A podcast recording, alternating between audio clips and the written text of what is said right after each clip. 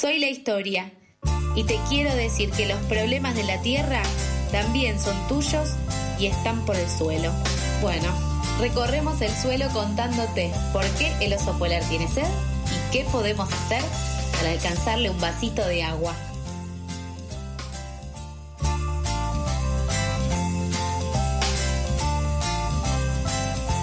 Y así es, 8 y 41 de la mañana. Hay cosas que a veces no sale todo perfecto, Toto. No, ya pasó la semana pasada que yo no tuve la oportunidad de venir. ¿No viniste? No, y la semana pasada, la semana pasada me cubrieron Nico y Mika.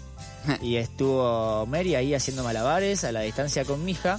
Mira. Conectándose, que llamada, que pum, que pan, que meet, hasta que pudieron establecer una buena conexión.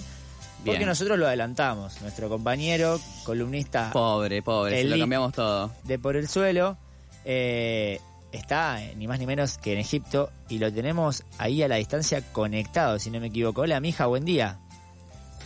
Hola, ¿cómo les va? ¿Se escucha bien? Se escucha perfecto. Increíble, increíble volver a escucharte, Mijael Kaufman Falchuk. Un placer, un placer como siempre estar con ustedes. Buen día para les oyentes, buen día para ustedes también. Buen En mi día caso, y- buen mediodía. Claro, buen mediodía por allá. Te agarramos en medio del almuerzo y te hicimos correr un poco. Te pedimos Se disculpas. escuchó ahí el Exactamente. tenedor de fondo, chinqui chinqui. Te Increíble. pedimos-. Eso mismo. Te eso pedimos mismo. disculpas. Bueno, pará, voy a- No, na- pero por favor. me voy a ir un poquito de libreto. ¿Qué onda la comida? Mi hija está en Egipto, vamos a aclarar. Mi hija está en Egipto. Debo admitirles, es mi primera buena comida. Ok. lamentablemente, lamentablemente los precios están por las nubes, muy caro, Muy caro muy pocas opciones. Es como si fuera que hay un único concesionario, llamémosle, y Mm. tiene distintos puestitos, pero muy poca oferta. Y es como que pasada la primera hora de almuerzo ya no se queda con opciones. Entonces, más de una comida con mi compañera de organización era compartir, no sé, dos medialunas. Y ese era el almuerzo. Oh, Con todo. Eh, las dos medialunas más caras de tu vida, aparte. Ni Claro. siquiera es que me estás diciendo la medialuna memorable que no te la vas a olvidar, no.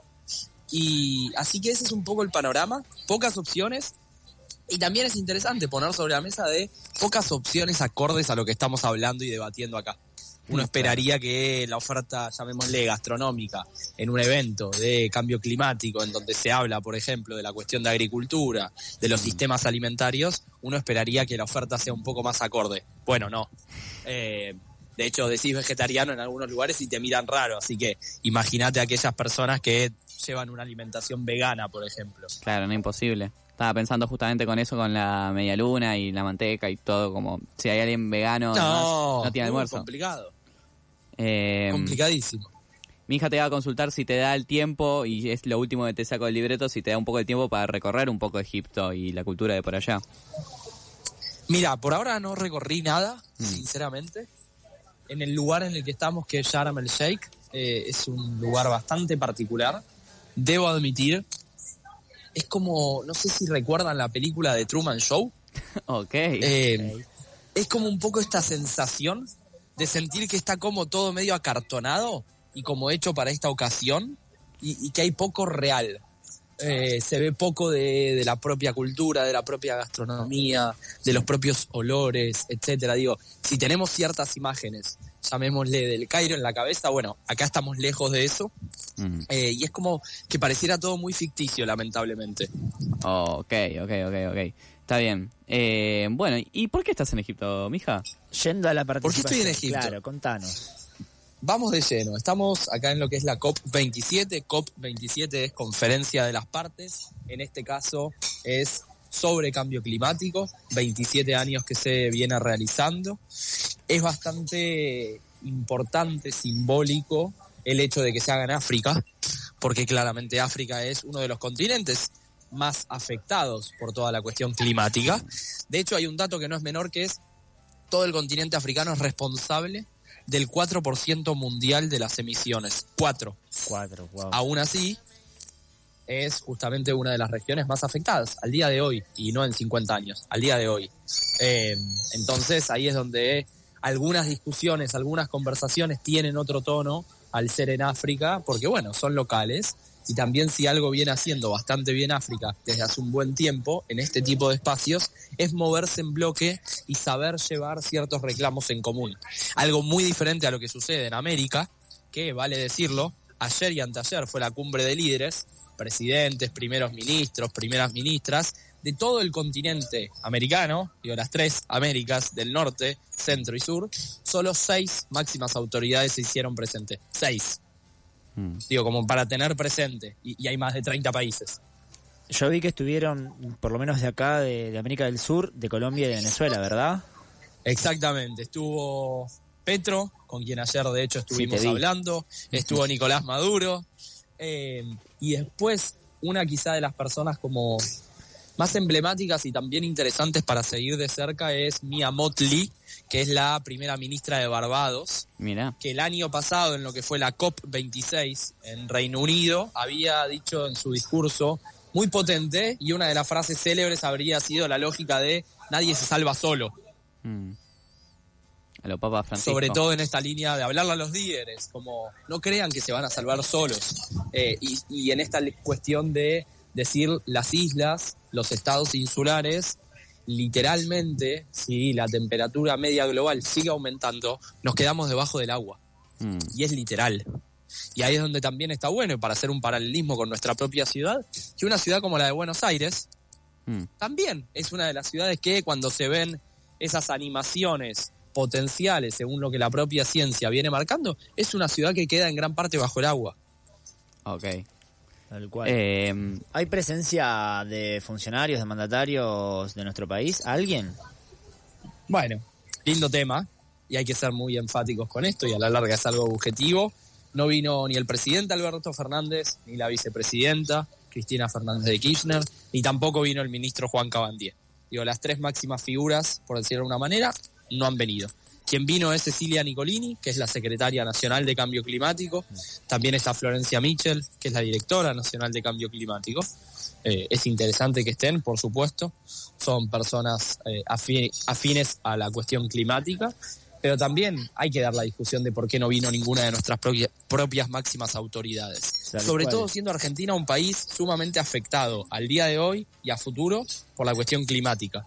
Y, y donde, por ejemplo, la deuda que se tiene con el Fondo Monetario Internacional agrava un montón de situaciones por la imposibilidad de llevar adelante ciertas políticas públicas. Y ahí es donde Argentina debiera ser uno de los países que ponga el grito en el cielo. Lo hacen quizá un montón de personas, técnicos, personas idóneas, pero no los máximos dirigentes de los partidos políticos de nuestro país.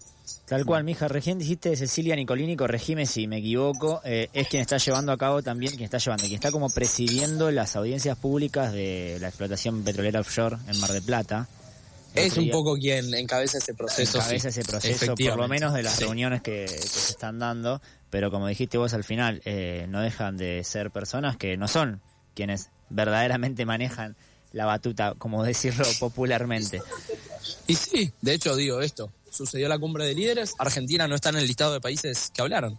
mm. Es, digo, para ir a algo bien concreto, digo, hablaron decenas de países de todo el mundo, tuvieron sus minutos para poner sobre la mesa sus perspectivas, sus realidades, sus necesidades, también inclusive, porque no sus propuestas. Argentina ahí no estuvo. Digo, eso es fáctico, no es una opinión. Pero bueno, claramente eso marca una pauta de que esta agenda no es prioritaria. Sí, sí, que tampoco es algo de cuestión, eh, ¿cómo decirlo?, de alineamiento o desalineamiento. Yo vi literalmente la reunión de Macron con Maduro, o sea, es lo más internacionalista posible. Sí, sí, sí, sí, sí. Sin dudas, sin dudas. Pero bueno, marca una pauta el hecho de que haya tan pocos presidentes, primeros ministros, primeras ministras de toda América. Es donde ahí vemos la falta de unidad que hay en nuestro continente. Y eso también es un tema interesante a resaltar. ¿Por qué necesitamos movernos en bloque? Acá nadie se salva solo y ningún país va a poder por sus propios medios, más del continente americano, avanzar por sí solo. Perfecto. Mija, ¿cómo sigue ahora tu agenda? ¿Cómo sigue la agenda? Eh, debo admitirles que a medida que pasan los días, cada día cuesta un poco más levantarse. No, no voy a mentir. Es, es, es muy real. Se va acumulando el sueño. Y es como que la alarma duele, duele cada vez más. Para y sin alimento honesto. encima, están torturándolo a mi hija. No, no, pero, pero hay que ser realistas en esta cuestión de a eso de las dos. O sea, después del almuerzo, cuando lo concluya, seguramente viene el momento cabeceo, que es como que está Ah. quizá en alguna reunión, en algún evento, y de repente, bueno, el famoso cabeceo empieza a suceder.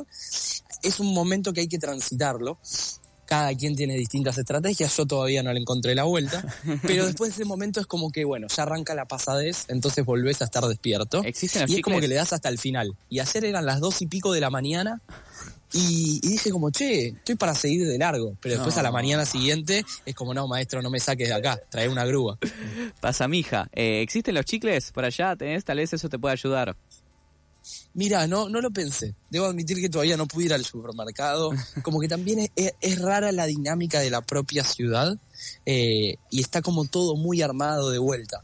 Claro. Eh, ficticiamente y todo como a veces demasiado perfecto. Literalmente como todos los locales uno igual al otro.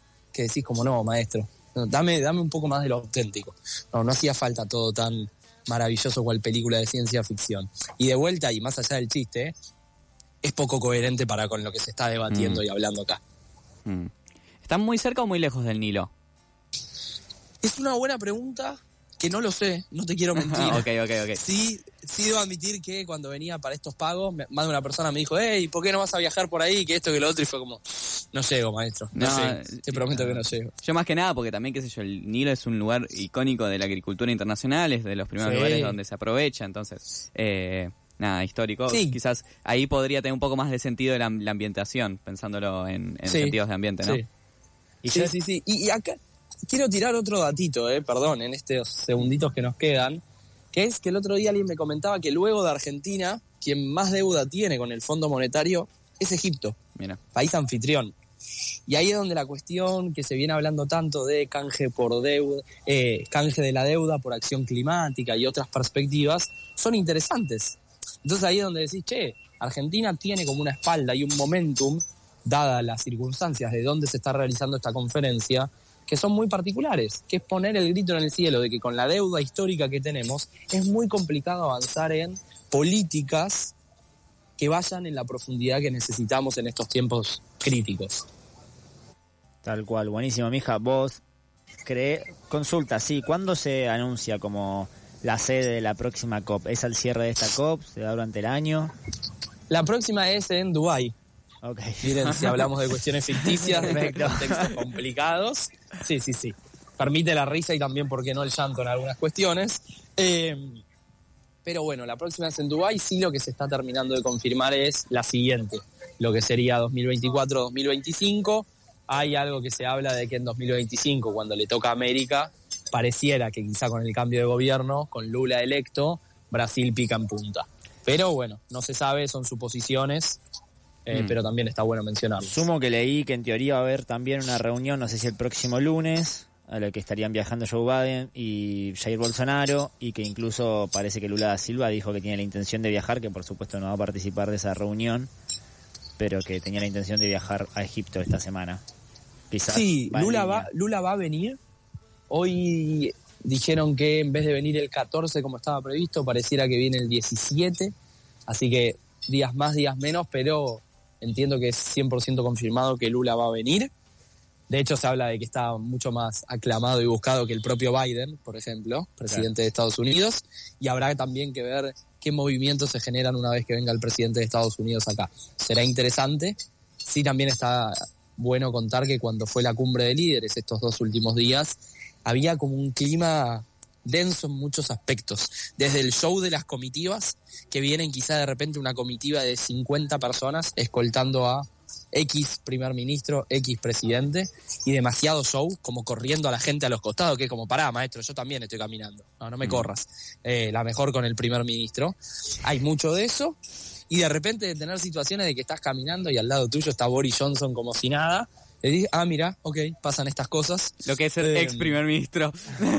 Sí, sí, sí. Sí, sí, sí. Así que bueno, cositas de, de todo color eh, y una intensidad importante. Habrá que ver qué conclusiones y cómo avanzan las negociaciones. Sí está bueno decir que no es una COP en la que vayamos a tener una gran noticia para el final, como lo fue hace unos años con el Acuerdo de París en esa misma ciudad. Esta es una COP más técnica, más de implementación, no tan política en muchos aspectos. Perfecto, mija. Bueno, te dejamos, te deseamos el mayor de los éxitos en esta tarde y tu turno de cabeceo. en Por favor, reuniones. por favor, que el cabeceo dure lo menos posible. O que sea con estilo, ¿no? O que sea con estilo. Y obviamente te seguimos esta semana por redes sociales. Yo esta mañana y ayer de la tarde te vi ahí charlando, como me decías recién, con, con Petro. que ibas a la Sí, par señor. caminando y charlando y tratando de convencerlo de que qué había que hacer para que participen más. Exactamente, exactamente. Pero, Pero bueno, la, la rosca en todos lados, como quien dice. excelente. Y te esperamos, por supuesto, el miércoles que viene.